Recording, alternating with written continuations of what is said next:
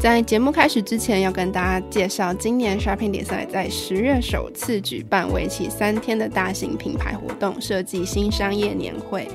那在这个年会里呢，我们会以设计好的体验为核心概念，从十月二十七号礼拜五的下午到十月二十八号礼拜六的整天，规划论坛讲座，邀请十三位横跨设计、艺术、旅游、娱乐、金融以及餐饮等各种不同领域的讲者，接力分享他们对于好体验的定义、创意以及生意。那在同一个周末呢，我们也会有市集摊位，还有表演活动，而设计关键字 Podcast 也将第一次以 Live Podcast 的形式是在这里跟大家见面。那详细的年会资讯我们放在节目的资讯栏里，也欢迎大家可以到 SD 的官网、脸书、IG 或是 follow 我们的 Line，都可以看到更多即时的精彩内容。那最后要提醒大家，论坛讲座的优惠名额有限，有兴趣的朋友们要把握机会报名哦。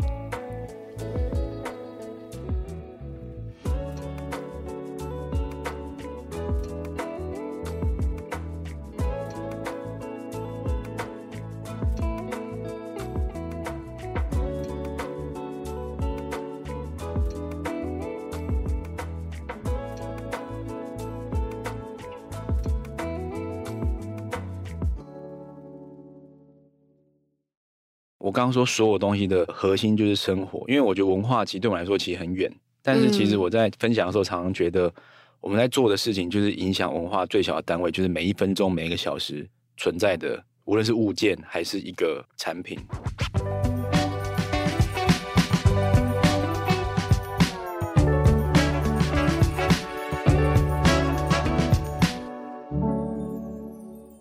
在设计里看生活，在生活里找设计。Hello，各位设计关键字的听众朋友们，大家好，欢迎大家收听设计新商业单元，我是主持人一心。那今天节目我们邀请来的这一位嘉宾，过去在非常多聊策展的场合有现身过，但今天我们不聊策展，我们要从设计的观点聊品牌、商业以及市场沟通。然后个人非常期待今天的内容，让我们欢迎无事制作的霹雳。嗨，大家好，我是霹雳。那节目一开始不免俗，还是要来介绍一下无事制作跟霹雳在过去这段时间都做了哪些事情。那除了参与台湾设计展、玻璃艺术节、台东漫播计划这样大型策展之外，其实过去这段时间，无事制作也为相当多知名的品牌操刀设计的专案，比如说呃阿霞饭店、茶子堂、有记名茶、W 春池计划、王品集团、正宗排骨饭、全家甜点品牌 Mini More 都是无事制作重要的客户。那在这当中，怎么透过设计来帮品牌建构他们的品牌，那怎么为品牌找到新的亮点以及呃文化论述的一种方法呢？那我们今天就针对这些内容要来跟霹雳聊一聊。那首先呢，想要问说，哎，其实过去无是经手这么多，不管是公共议题啊、城市议题，或是文化议题，然后以及品牌或是商业的专案，霹雳觉得在设计脉络上，不同的沟通的内容会有什么样设计脉络的不同吗？我是觉得设计的范围本来就不不拘束在某一种风格上，嗯、或是某一个呃某一个产业上这样子。因为我本身是学产品设计的，但是产品设计你会发现，我现在被问的问题都跟产品无关，无关 真的。对啊，但是这个其实也是一种不能说 是好事啊，因为呃也是因为台湾的一些背景，嗯，我发现我学习的本科好像。在期待这个环境中比较难发挥，这样无用武之地吗？因为我很喜欢做家具跟家饰啊，嗯、但是这个东西在台湾的产业上好像没有这么的强。嗯，就是你会买日本的家具、买北欧家具、意大利家具这样，但是我也很期待台湾还是可以做家具，因为早期创作上不免是会看到我一直会呃重新的去发现台湾的一些生活中看到的物件。嗯、其实这个东西也反过来讲会。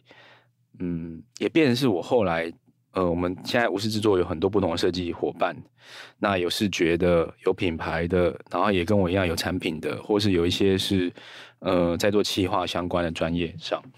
你不免俗会发现无事制作都会都会从这种小处的地方着手，嗯，去发现一些新的可能性，所以，嗯、呃。我觉得公共服务也是啊，公共服务就是大家每天都会看到或碰到的东西，嗯，就公共服务的范畴。那包括你说全家，或你会发现我们做阿霞，或者是王品，甚至是呃茶类相关的品牌，有机名茶也好，那茶籽堂你会发现我们常碰触到的，有珍重排骨也是，就是就是大家所谓最常碰到的设计，嗯，或是碰触到的一些概念，我们都很很有兴趣，嗯，反而是越普及的，我们越有兴趣啊，因为那个东西反而是，呃，我也觉得设计好像，嗯，不是要做。以我们公司来说，我们没有一直想要去强化那个就是最服务那个最顶尖的那些客群。我我不觉得设计只是只有那一条路可以走，设计在现在这个生活中应该有更多可以跟生活层面做比较嗯有趣的连接，这样。那因为其实吴师在碰触到的议题还蛮广泛的，就是每一次面对不同的客户，然后包含客户讨论的议题或者品牌的性质，其实也非常不一样。那在这个过程当中，可不可以跟我们分享，就是每一次遇到这么不同的案子，然后这么要讨论这么不同的议题的时候，设计师他非常需要具备这样子跨领域知识，不管是重新学习或者是再去理解的能力。那在这过程当中，你觉得最困难的是什么？呃，最困难的你刚刚已经讲过讲过，对，因为呃，但是我不觉得那个东西是因为我发现来找我们客户，其实说广领域很广，但我我我会觉得他好像都在呃类似的路径上，就从我一开始创作，从、嗯、比如小伟百小伟百货的一些策展，或者是我拿一个红色板凳做了一个作品，其实到现在台东设计中心在做的一些 podcast 计划，嗯，漫播计划。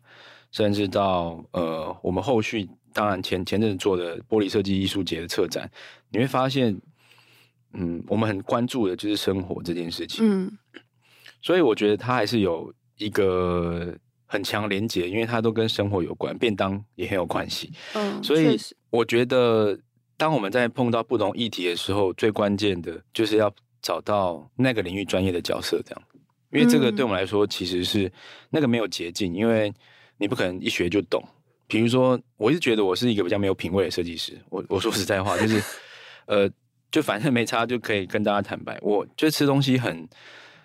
很简单，就是平常很喜欢吃水饺啊，吃干面，吃卤肉饭、鸡肉饭这种，就是最简单的饮食。然后，呃，我也很喜欢吃美食，但是我也觉得我没有那种品味美食的金舌头。呃，我最近才才开始，因为工作关系开始，同事都喝咖啡，说：“哎，要帮你买一杯。”我说：“哎。”好像可以喝一杯，但我没有非常非常喜欢一直喝咖啡，就是我我的口味蛮小朋友的啦。然后酒也是一样，茶也是一样，就是可以喝，但是我不太会品鉴，所以我就觉得 我说没品味是说你你当设计师，你就要懂酒、懂咖啡、懂茶，其中一项，这样没有的话，好像跟大家没话题，因为就是没没什么可以聊的。嗯。但这个同时也反映到说，其实我们还是做过类似这样的 project，因为你们最近做甜点品牌，对，也做茶的品牌。其实我们就是要找到真的这个专业的人，因为那个没有捷径，我们就好好承认自己不懂很重要，因为也不要装懂，因为装懂就完蛋了，就是 就是做出来容易四不像。对啊，我们做过茶叶的策展，你不能说你是茶专家，在在台湾如果讲这句这句话，你一定会被赞到爆，这样就不可能的。因为台湾茶百家争鸣，就是每一个人都说自己是第一家嘛。就像台湾咸酥鸡，因为没有第二家，就只有第一家而已。嗯、这是台湾现象，就是每个人都有自己的论述。台湾就是这样的状态，每一家珍珠奶茶店都有自己最厉害的珍珠奶茶或最厉害的饮料手摇店这样子。所以这就是台湾很特别的现象。所以，嗯。我觉得最有趣的就是我们可以跟很多这样的异业合作，然后同时又可以因为这个专案去找到新的嗯可以合作的对象，嗯、因为因为我们就会去找到厉害的人当无论是顾问也好，或给我们建议也好，或者是这个本身就是这个就茶叶专家要做茶的品牌，嗯，就可以听他讲的故事。我觉得我觉得这这一段路程就是很棒的，就是这里做设计最棒的地方，因为你每一个专案都是一种新的学习。没有什么重复的事情。嗯，那在这个这么多我不是专家的情况下去接触到这些新的，不管是品牌还是议题的专案，那怎么在这样子我不是专家的情况下，帮一个品牌或是一个议题找到那个我们最核心想要说的那个点？你们在这个过程中，呃，不管是请教专家，或者在请教专家之后自己熟练的过程中，都做了哪些事情？嗯，我觉得我们还是会去先去使用这个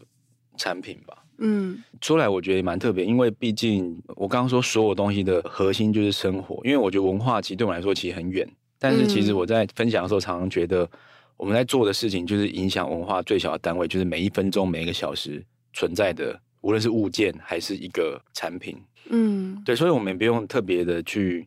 思考说这个东西要多大的要紧，因为我觉得这跟可能跟我本业产品有关系，因为产品设计常常会发现。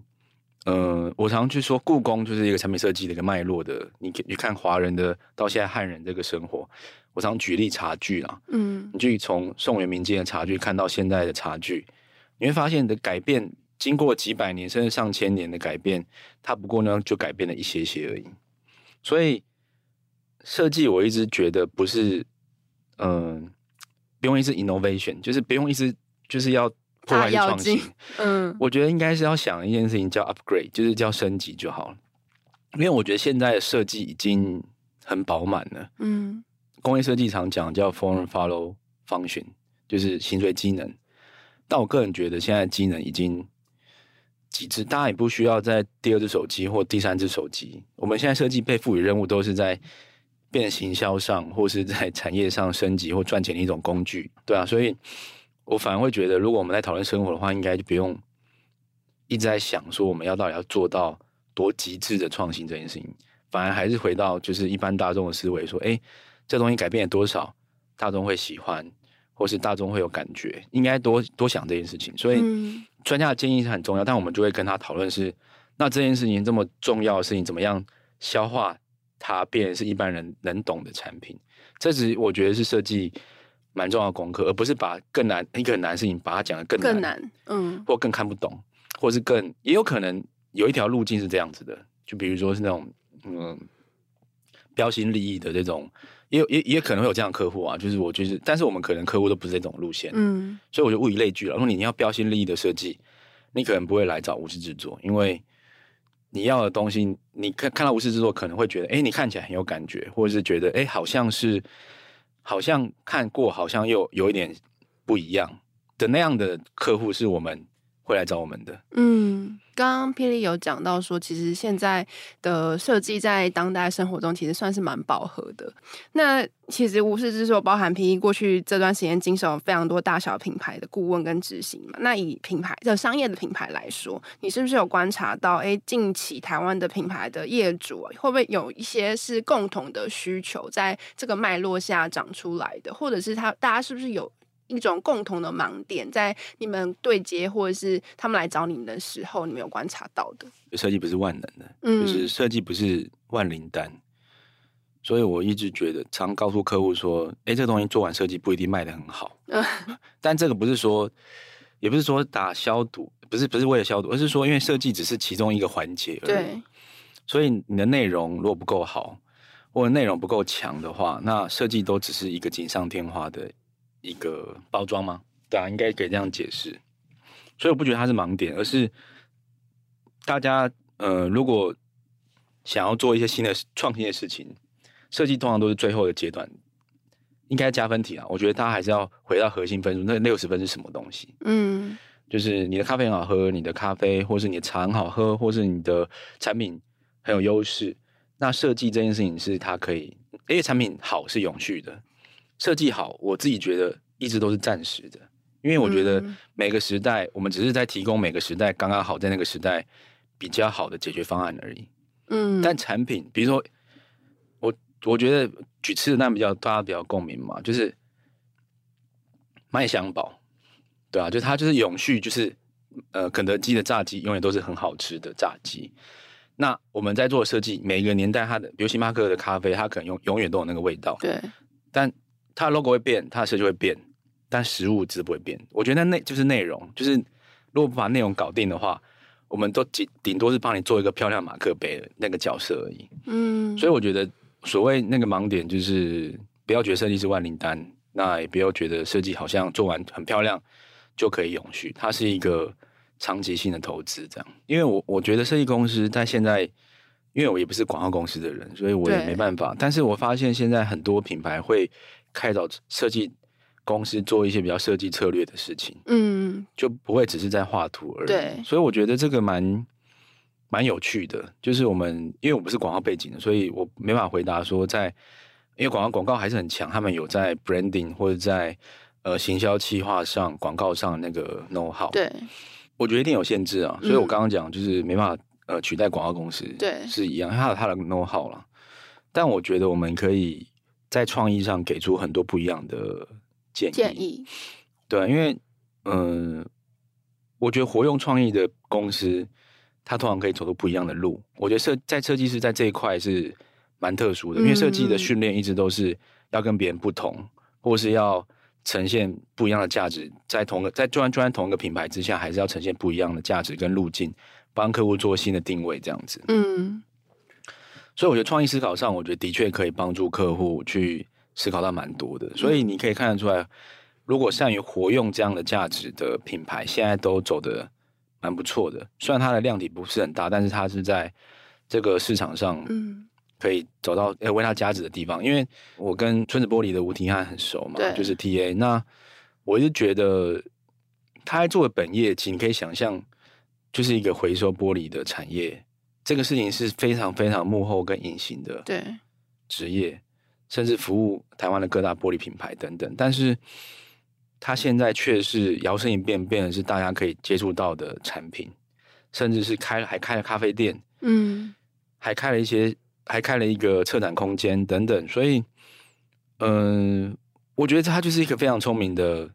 嗯、呃，我自己觉得他本身就有，他就是一个创意人了，所以他知道怎么跟设计师合作，可以让大家重新定位他本来在做的事情，嗯，所以。设计，我觉得跟策略的确会有关系。就是未来大家定义设计师，或许已经不是只是画图嗯的角色了，嗯、他应该可以用创意价值，或是在架构上加上很多创意的思考。他有可能在这个结构上就会很多很创新的部分。那现在来找霹雳的这些业主，他在。呃，跟设计师合作上面，他想要达到事情，他的策略，他的目的，都是一个很清楚的状态吗？还是其实大家也在这个过程中才在慢慢思索，或者找到那个跟设计师合作的一个平衡点，或者我为什么要做这件事情？我是觉得设计现在渐渐会变显学啊，因为当然，我觉得这个可能要聊，可以可以再聊 AI 之类的，这个可能就是另外一个题目。但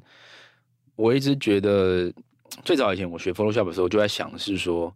当手机都可以修图的时候，我拿 Photoshop 干嘛这样？就是设计师在或修图师在开 Photoshop 的那个角度怎么样跟别人不一样？那时候已经定义，如果是一般人都可以修图的话，那摄影师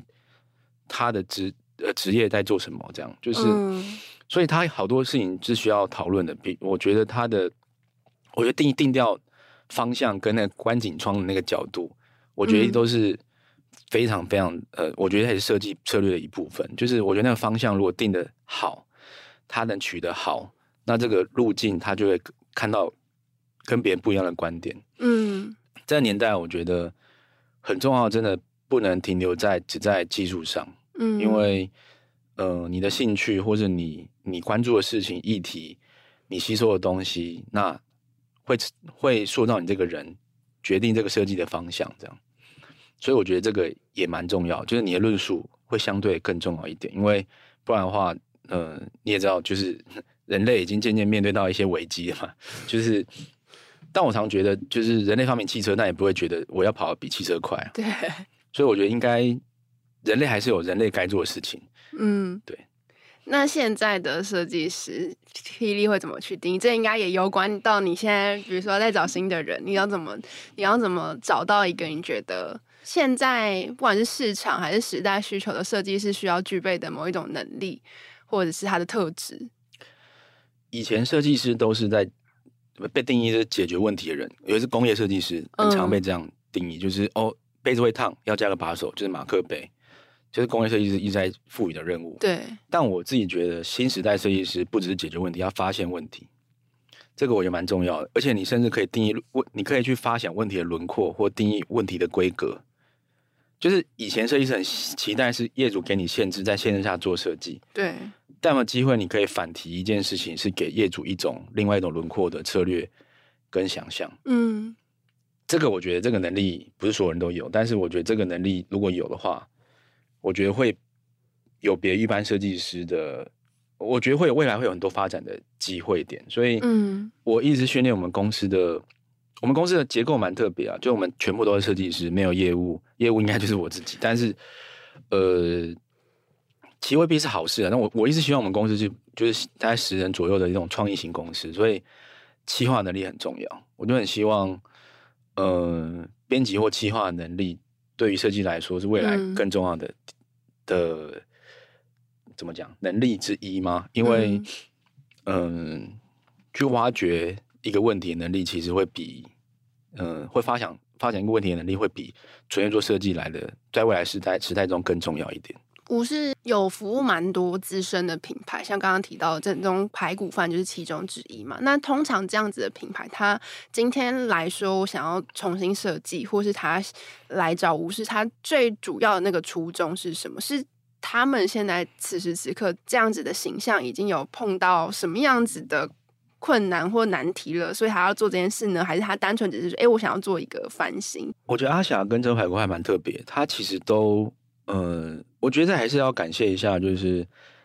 不能说感谢啦。我觉得现在目前不同城市都会开始做不同形态的策展，嗯，那做策展的同时，他们就会去挖掘地方的美食，对，或地方生根的这种民民呃庶民的食物，这样。那阿霞。就是台南很重要的餐厅，然后正宗排骨饭刚好也是呃高雄非常重要的便当店。嗯，但我们也是因为这些契机去认识这些业主的，因为政府在找他们的时候，哎、欸，我们在做展览的时候，希望有一个好的餐厅或范例包装，呃，甚至便当店就更更广义嘛，希望这个时候有好吃的代表高雄的便当，这样给来这个高雄观光的人吃，不一定只有只只会去吃一些呃。其他餐厅，我便当就是大家带着走就可以吃的东西。嗯，所以我觉得那个契机点都是来自于这些点上。那刚好，呃，我们也有被，就是应该不是应该说刚好有这个缘分吧，可以接触到这些业主。那这业主也可以跟我们沟通，嗯，就是因为毕竟可能在聊的时候会觉得，哎，思维好像还有点接近。不过跟这些业主讨论的时候，我觉得每个真的都差，每个业主个性真的差蛮多的。像这种排骨饭，我就从来到都没有办法遇到他的董事长，哦，非常的神秘、呃、神秘这样子，对啊，所以我真的不知道他长什么样子，但也因为这样子，所以我们就觉得，哎、欸，我们应该画一只，呃，画一个想象中排排骨饭的厨师的样子，而不是画董事长的样子，因为最早以前那个娃娃好像是是董事长的形象，对，听说是这样，但是我觉得一定现在不是那个样子的。不过我觉得也是因为这样，我们就反过来觉得，哎、欸，他他本来就是大家心目中的。高雄的便当，那我们就会想一下，嗯、我们可以做一个排骨菌啊什么之类，就是去想象这个题目，对吧？然后刚刚好也，他们也非常喜欢，就是因为他们早期就是流行吉祥物嘛。然后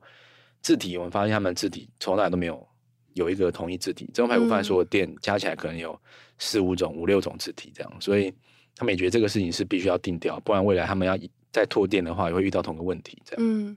打造一个新的品牌，跟这样子老老品牌的再翻新，对你们来说，在设计的过程中有什么样子比较不同的地方？嗯，我觉得蛮不同的。老品牌就是必须要延延续他们的一些精神，精神这这个这个是大家理所当然都会去想象，嗯、因为尤其是吴师傅在做这个概念的时候，我们不太喜欢破坏创新了，所以我们就很喜欢是。呃，延续或是让他的故事可以被传唱下去的角度去讲。嗯、那做新的，我觉得就是必须要一直跟客户去理清为什么要做这个新的事情。这个事情蛮重要，因为有的时候讲到最后，或许他根本不用做。对啊，这个这个有可能是这样。那那如果假如今天新的东西是要放一场漂亮的烟火，我觉得还是要看客户定位，就是这个是烟火型的，嗯、还是这个是呃必须持续型的。那他的。做的方法也会完全不一样，对啊，这个是可以挑战客户这件事，就是其实没有必要做这样子。哎、欸，我觉得客，我觉得做设计很像，很像算命。对对，真的真的蛮像的，因为嗯，有些时候是重重现客户的人格特质，有些、嗯、尤其是有些品牌是真的从人出发的，他戴的手表，他穿的鞋子，他戴的帽子，嗯，或他穿的衣服，对，其实。就等于是这个老板的品味的延展啊，就是他选的，他旁边就有椅子，有桌子，对啊。那他如果做大大型客户的话，那可能就回到那客户的 brand，呃，他他 brief，他给我们的 brief 够不够明确嘛？嗯，都不明确，你就会列出一些问题去回问他，就是这个东西一定是要问出来，不然我们真的是没办法去算，就是跟算命很像，就是没有这些 data 的话，真的没办法帮你做属于你，或是更属于呃符合你未来想象的东西。嗯，导演设计这很特别，就是他说是就是是，不是就不是。对，对啊，我觉得设计这就是因为这样没有很难有 SOP 耶，就是因为有可能在某个时刻就要打掉重练。那好像做每个案子其实都是一个打掉重练的过程呢，它它不是一个复制的流程。对啊，所以我我一直觉得设计好像没有所谓大家呃统称的或是比较方法。对，好像没有那个一二三四，就是我把它举例，我觉得它不是一个商业模式，对吧？比如我今天研究出一个拉面的配方，它就是这样这样这样做，我们找一个人来做，或找他做，他只要学会这个就可以持续做。但设计真的不行，嗯，所以设计我觉得真真人的时候也是一种，我觉得就很像海贼团。我觉得设计小设计公司、中小型设计公司就真的很像海贼团，就每个你会发现每个团队他的那个船船员都差不多，就有点有点个性这样，嗯，那刚好这个这个这个团队也可以去解决某某方面的任务，这样。也不是所有人都可以，有些还是属性相克的，或者是你不能去攻那个岛这样子，嗯，就是我觉得就是这概念很像，对。那从什么时候开始，霹雳有特别觉得说，哎、欸，观察到各个产业、政府单位在思考设计这件事情的心态或观念，其实正在改变，或是已经改变？嗯，我观察时间也不能太久，也没有太久了。嗯、这个东西应该要问再问四五十岁的那一个年代的设计师，他会比较能回答这个问题。嗯，嗯，但我一直觉得设计没有，嗯，美学呃审美这件事情没有没有捷径，就是一个地方普普遍美学这件事情，大家都觉得，哎、欸，办个展览，他们就会。便知道设计嘛？我觉得不太可能，但是的确是可以扰动的。嗯，我觉得的确可以找到一些加速的可能。但，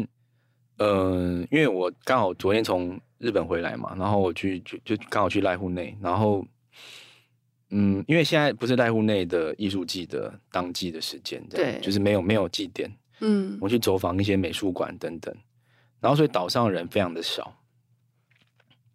但我就看到一个，我我好像去全岛吧，然后其中一个岛，那个岛上面好像只有三十三个人，这样还是三十几个，忘记了。居民吗？居民，嗯，对。但是他们，我就看到其中一个人，就是真的是很像，很像，很像野生动物一样，就一个老阿伯，然后骑机车，然后在捡捡海边的垃圾，这样就是很生活的一件事情。我觉得突然瞬间发觉得，我现在看到的这些街道跟漂亮宁静的海面。都不是理所当然的，嗯，就是这也不是什么政府规定，也不是一个呃收垃圾的什么清洁队在做的事情，就是他们觉得这件事情很重要，嗯，这个完全没有捷径哦，那个完全是要靠教育，慢慢一代一代一代往后面传，才有机会做到的事情。这个用规定也没办法做，嗯，所以我觉得呃，民众意识的确会逐渐改，因为现在的状态就会有民众说，哦，我刚我觉得展览很难看。但他讲出这句话的同时，意味着应该有一部分是展览很多，好腻哦，懂意思吗？嗯。所以凡事都要先泡沫嘛，就是展览先轰炸轰炸性的很多很多烟火，放到大家觉得我不想看烟火，我现在是不是可以看一下地面上的东西？这样。嗯。所以这个时这个时间点出现了，那才代表哎，我们开始有人公共在做公共设计、公共议题的东西，今天导入。我觉得这个东西其实蛮有趣的，因为我们的确加速了这个发展，但是我们要到我们呃，我昨天看，昨前几天看到那个动作，其实还很很长一段时间。嗯，就是他们作品为什么可以保保持这么好？然后呃，街上的这个环境跟从坐船的这种呃船的司机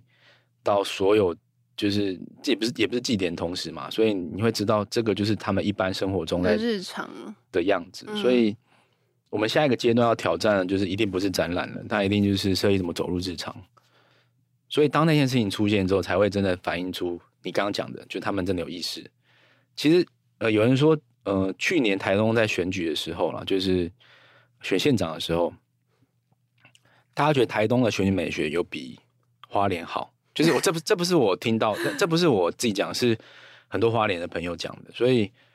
呃，这这我不知道是不是设计中心的关系啊？就是好像当首长或是一些长官开始重设计的时候，大家也会比较皮比较绷紧一点，就觉得哎，是不是我是要是不是要去研究一下什么是设计，或设计到底可以做什么事情？嗯、但当然离民间未必有这么这么快嘛。但包括我们在台中做了很多计划，也是希望至少大家在意一点自己生活中发生的事情。嗯，就是我我我自己也觉得，我们这个这一辈的人已经渐渐像我，就是我是三十三十六、三十七、快四十岁的人，就是。我们这一辈或下面的，再再更小一辈的人，基本上应该都不知道当地的里长是谁。对，应该大家不知道了。嗯、我们我们目标设计都在做 国家或是真的是大品牌的设计，但是其实我做完全家那一刻，我们我们同事都很开心，原因是因为终于可以跟他们家人说我们在做什么了。这个很重要，所有人都不知道自己小朋友在做什么。对啊，你要做那些展览、策展什么的，你跟他讲就是，哎，什么意思？看个展就哦，大概了解哦，展览哦，展览。但你如果真的做到了一个呃，全家便利商店转角都可以买到的一种设计，或便便当店排骨饭，就哎，这个便当盒我画的，他们可能长辈哦，知道你在做什么。嗯，这个其实那一瞬间大家有一种小感动啊，就是啊，终于我们可以做一个类似这样的 project，也蛮开心的。那这这这跟接下来武士可能未来期待接到的专案，或者是想要发展的方向是有关系的吗？当然会有关系啊！嗯、我很想要做，其实我很想要做家具，家具就是所有最隐形的东西，最隐形的东西。对，因为说实在话的，就是真的大家有 care 过自己家里的一张椅子嘛？当然，我觉得设计师一定会 care 嘛，就放一张椅子、沙发之类的。但有人多多少人知道？呃，你买的东西是正版还是盗版的，还是复刻不复刻，很难，甚至你也不知道那个椅子到底谁设计。但其实这个都不重要。但我觉得家具其实其实就是身体的延伸嘛。嗯，对啊，我们喜欢北欧，我喜欢日本的家具，我喜欢意大利的。你就大概知道，你看到那椅子就知道，哎，那个好像是什么样的人坐在那个上面，他家的感觉是怎么样。所以很希望。台湾有机会可以做出一个自己生活轮廓中出现的家具的设计。台湾已经有很多啦，嗯、就是一些，但是这个仰赖的是一些 maker 型的，就是做木工的，他可以自己做木工的椅子等等，就比较像 designer maker，就是你是 designer 又是 maker 的这种人才有办法做。但我很希望，嗯、呃、B&Q 特力屋 这种很棒的 Hola 这样的集团很大很厉害，他们特力集团真的很厉害。如果今天里面有一些东西是卖，它里面的东西五金卖的够好的话。比如说，里面卖了一张一把板凳，塑胶塑胶板凳都都里面的角或是一些比例关系抓好的话，我相信你家转角店的早餐店有可能会不一样哦，因为他们就是去那些地方买五金的嘛。对，对他如果你帮他配色配好一点，他放在那个地方，基本上他选个桌选的椅子，基本上就就会好看很多了。嗯，所以那真的就是还是要靠企业的力量，因为他。才是真的销售这些产品的人，所以很期待他们可以做一些比较不一样的事情。这样，嗯，这段时间大家熟知霹雳跟武士，其实作品蛮多来自于策展，然后可能大家会蛮常忽略，刚刚霹雳自己有提到自己是毕业于。呃，产品设计研究所的，那还蛮好奇，想问霹雳是工业产品设计的训练，对于你现在的工作有没有起到什么样的影响？虽然你刚刚有稍微讲到一些，就是你对于可能家具的一些执念呐、啊，或者是你自己喜欢的东西，但实际呃，在学校的训练回回馈到现在的工作上，觉得工业设计的训练对你起到什么样的影响？产品设计师通常都是从看细节开始的，嗯，我觉得跟建筑空间景观不太一样。视觉又是另外一种了，因为，呃，建筑应该常跟建筑师沟通或景观设计沟通的时候，他们都会先开 Google Map，很有趣，他们就开始开，然后说，哎，这个这条路是哪条路？那条路哪边？这个地方在干嘛？这个地方在干嘛？嗯、然后这一区域人在做什么？他会从很多大的 data 收到那个收到这个区域的这个这个空间或是一个立体的建、嗯、建建筑里。但产品设计是很特别，产品设计师常常会从很小的地方发现。事情，比如说啊，这材料很有趣，嗯，或是这个螺丝锁的很漂亮，或是嗯，你我觉得产品设计很特别啊，产品设计常会一一些举动，你就会发现啊，这是应该读产品的。比如说去咖啡店，突然把那个卡马克杯拿起来看下面，哎，这是哪个品牌的？这产品设计师，或蹲下来看这张椅子，那个哇，这个地方锁的很美，就是它看不到螺丝，但结构很稳，嗯，它都是一个极隐形、极小的东西去发现。长大的，所以我觉得我们在发现议题的同时，都是从微型的或是大家比较日常生活中的细节出发。嗯，这个就是我们我觉得吴制作在做任何无论在做视觉也好，做产品也好，我们常常去找寻的那种共感。我们期待可以带给大家那种似曾相识，但却又有点不太一样的惊喜。嗯，这个的确是我们我后来发现出发点不太一样。然后我们视觉也是以故事作为主轴，不会是以。因为美跟美美跟不美，好像真的见仁见智嘛。风格强烈不强烈，这个我觉得也也不是我们追求的。应该是这个视觉也没有办法帮我们讲故事，这样。嗯。所以你会去看玻璃设计艺术节那一年的主视觉，它其实你把它的网点放大的时候，你会发现是 X S I 跟 O 的组合。S I 就是细，O 就是氧，然后玻璃的组成就是 S I O two。就 S I 加两两个 O two 就是二氧化矽，是最原始的呃玻璃的组成，所以我们想要用这个概念去跟大家讲。所以你看那个水杯，然后放大、放大、放大，放大每个网点里面都是 S I 跟 O 这样。所以我们习习我们我们都习惯用这个方式去做我们想要讲述的东西。比如屏东设计展，嗯，我们最后做了一个水果的纸箱这样，因为我们的主视觉的海报就是纸箱的展开这样。就概念是因为我们这次的论述就是在讲。如果屏东是一间超市，它会卖什么？因为屏东有很多农业农业大县嘛，我们就可以做很多类似这样的包装的设计，但它又是我们的主视觉，嗯，所以我们嗯、呃、喜欢这种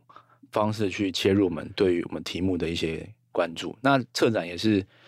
为策展都是呃一次性一次性几个月的事情，我们还是希望借由策展去讲呃去扰动或加速我们关注的题目吧。嗯，对啊，它是一种手段，这样。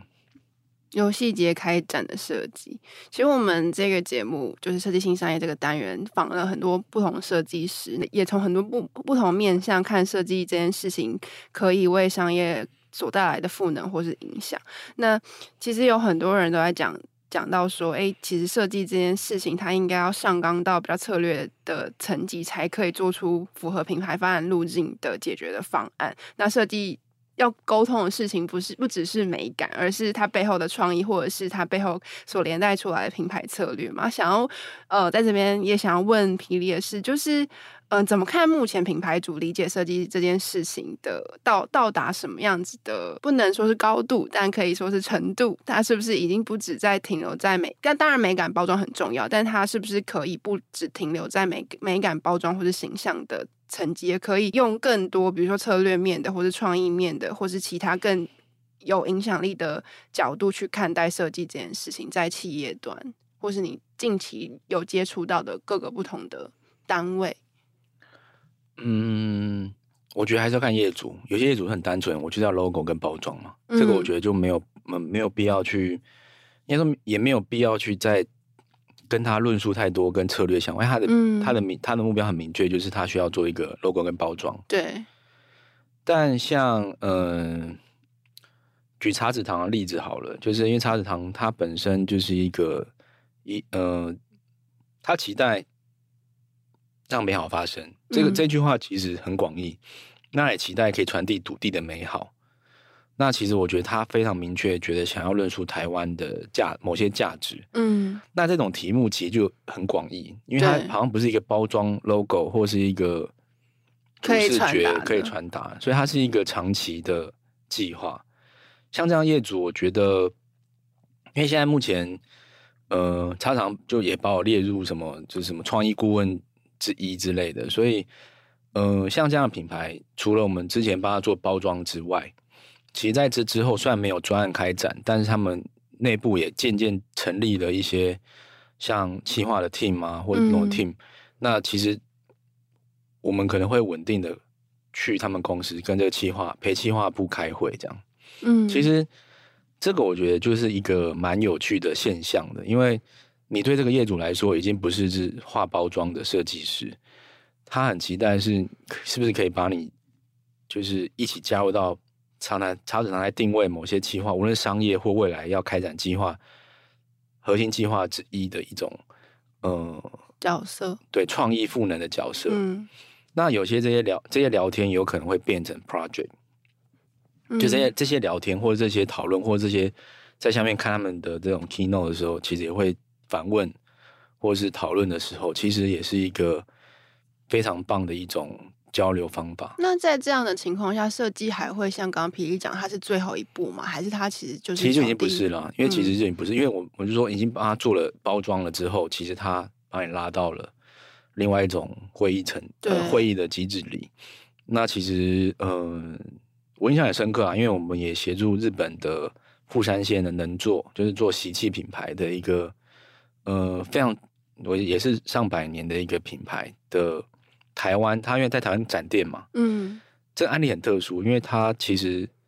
先寄了一个 brief 给我说他想要找我做产品设计，那当然很开心啊，因为可以帮他们做设计，但是他给我的 brief，我觉得他说这是为了亚洲区。所设定的题目，这样就是未来在中国或台湾想要卖，嗯，然后想要做十二生肖的题目这样的。那其实那时候我觉得这个题目不一定会卖，所以我是甚至我自己觉得题目定定位有点奇怪，所以我就反问了很多问题，然后反而提了一个嗯、呃，大概十页简报，我觉得哎，或许可以往那个方向走这样。然后他就很好奇，哎，这个设计师很奇怪，我不是 教你做这个，但其实我们常做这件事情啊，就是因为，嗯、所以我刚刚讲想象问题也很重要，就是业主给你的题目不一定是你觉得对的题目的时候，你有没有办法想，嗯，重新反过来想这个题目要怎么做？嗯，这个题，这个这个能力不一定，我觉得这个能力，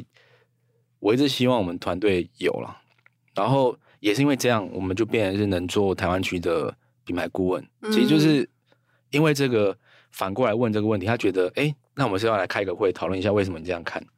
那我就跟他讲这些观点。那甚至我们后来就决定说，哎，台湾要开这间店要怎么开，参与到整件事情的决呃关键的决策这件事情。嗯，对啊，但就是就是一个很有趣的过程，就是有也不止这个案例啊，有很蛮多案例都是这样。就我们我们反而反过来跟他讲 Plan B 是什么，嗯、或者是。有没有第二个一条路，第二条路可以走？这样，所以设计它是不是可以？呃，是不是已经可以站在策略的层级去讨论？其实也是看业主他在思考设计这件事情，他的阶段到哪边。没错，我觉得非常看业主，嗯、因为呃，业主最大嘛。对啊，但是其实 TA 常跟我讲那句话，就是说，为什么台湾设计师都觉得设计只能这样？就是你们觉得是，我就跟他讲说啊，没办法，业主就是这样想啊，啊，我们就只能做这些事情了，啊，又不是每个人都跟你一样。嗯，我说，我说全台湾如果有十间企业的二代是有吴廷安的这种思维的话，我觉得现在很不一样啊。就是产业，大家都说啊，产业要做辅导，设计师要进入产业帮他们做什么事情。其实，如果业主没有这个觉悟，或者是业主没不是主动找的话，嗯，那这个辅导。百分之九十九应该都应该是失败的，因为顶多做一个案例就结束了嘛。嗯，对啊，所以最后还是取决于那个企业它到底开了，就是有没有这样的意识，然后跟他开了那个门有多大，可以让大家进来一起做这件事情。这超重要，因为我觉得台湾应该已经没有，台湾有很多很棒、很棒的优秀创作者、很优秀的设计师，但是没有。有 sense 的决策者，这个这个地方是比较少的，嗯，所以，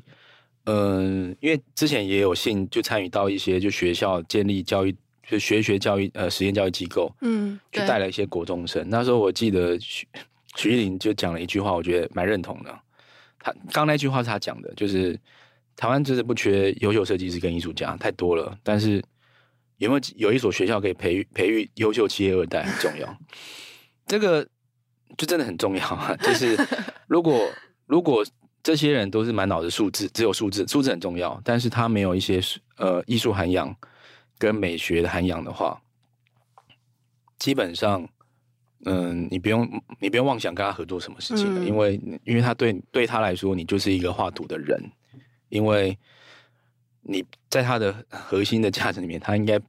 不觉得你是一个可以讨论的对象吧？嗯、因为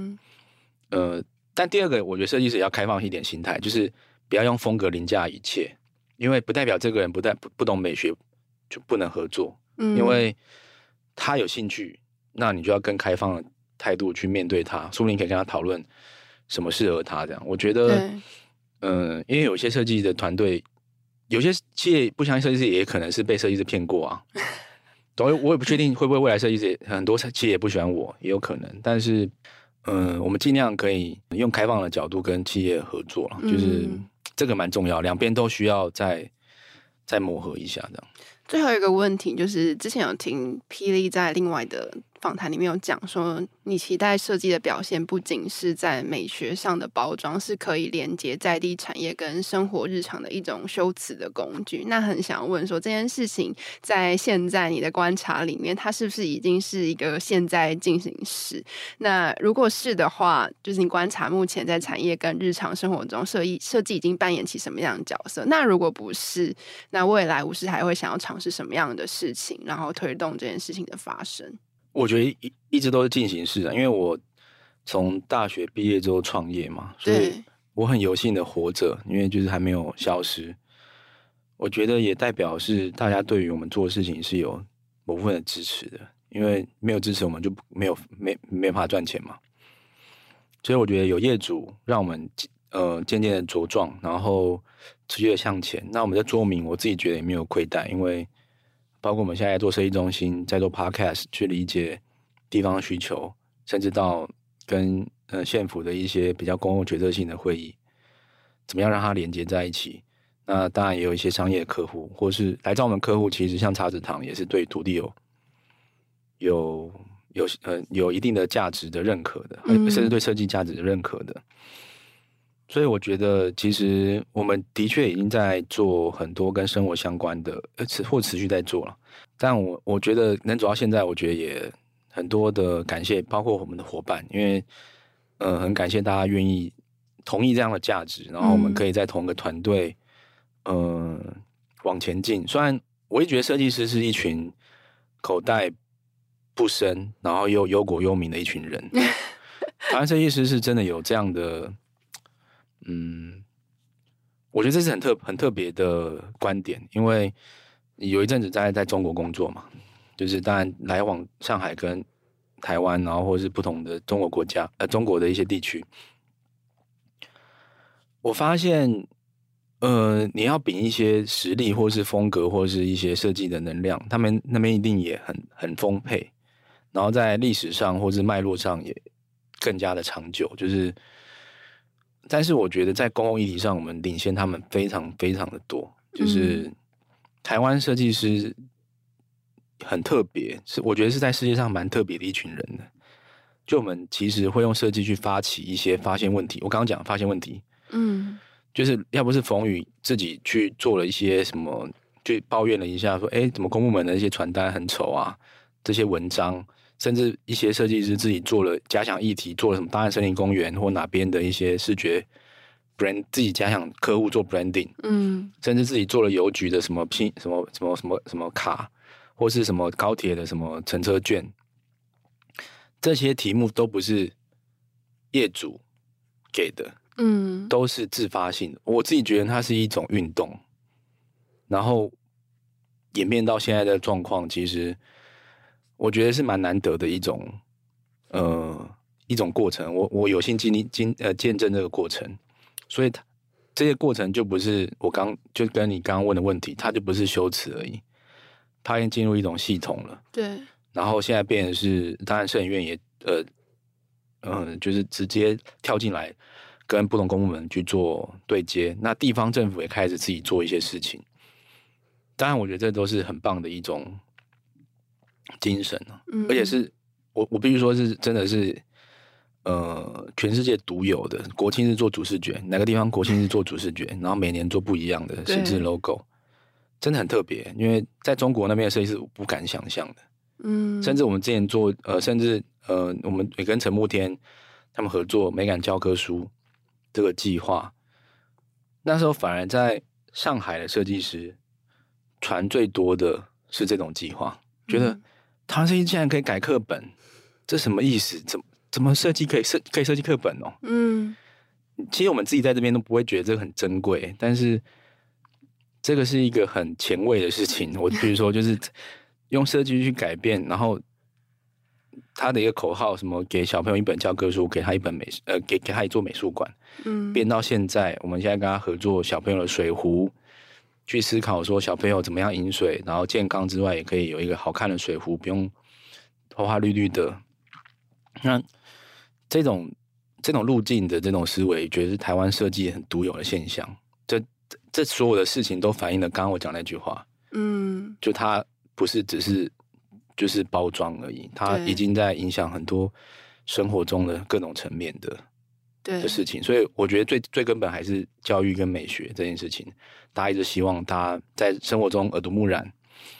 在生呃在教育中看到课本就是漂亮的，公共政策可以做漂亮一点。那嗯，对啊，就是我觉得我们生活都可以多一点。隐性的设计在后面推动，这样。嗯，那今天非常谢谢皮来到我们节目，那跟我们分享就是巫师制作如何为生活中影响文化的最小单位进行设计。那比起作为接受问题、解决问题的人，那设计师在未来更可以成为那个发现问题、引导问题的。那样子的人，那今天节目就到这边。最后还要再次邀请大家，如果听众朋友对于设计新商业的议题有任何的好奇，或是希望听到我们专访哪一位你很感兴趣的对象，都欢迎留言让我们知道，并留下五星好评。那除此之外呢，我们也在节目下方留下小额赞助的抖内连接，欢迎喜欢我们的听众朋友可以留言抖内。你们的支持是我们持续制作好内容的最大动力。另外，想要知道更多 SD 关注的议题，邀请大家持续锁定设计关键字 Podcast 或到 SD。的脸书官网 IG 来追踪我们设计关键字，我们下次见喽，拜拜，拜拜。